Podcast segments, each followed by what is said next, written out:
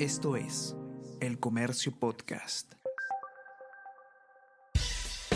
Buenos días, mi nombre es Soine Díaz, periodista del Comercio, y estas son las cinco noticias más importantes de hoy, martes 24 de enero. Bloqueos afectan envío de oxígeno medicinal y traslado de pacientes. La empresa distribuidora lleva más de 18 días sin ingresar oxígeno a centros de salud en Cusco. También se dificulta entrega de vacunas bivalentes. En tanto, el Poder Judicial solicitó al gobierno que las Fuerzas Armadas vigilen las sedes judiciales en regiones. Hasta ahora son 14 los locales atacados.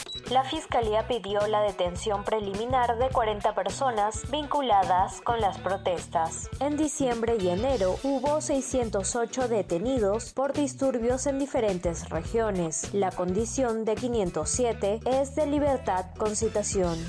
Envían notas de protesta por injerencia de Luis Arce y Gustavo Petro. Cancillería ha remitido este lunes una nota diplomática de protesta a Colombia y Bolivia por las declaraciones de sus presidentes sobre temas de política interna de nuestro país.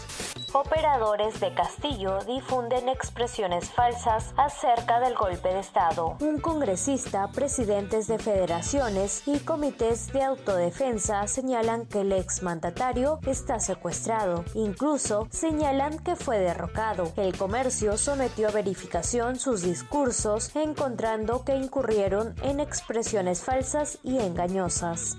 Paolo Guerrero arriba a Buenos Aires y hoy debe definirse su contrato con el Racing. Paolo Guerrero llegó ayer a Argentina para someterse a exámenes médicos y firmar por Racing Club de Avellaneda, uno de los grandes equipos del fútbol argentino. En su arribo a Buenos Aires, procedente de Lima, dialogó con la prensa y valoró a la academia. Esto es El Comercio Podcast.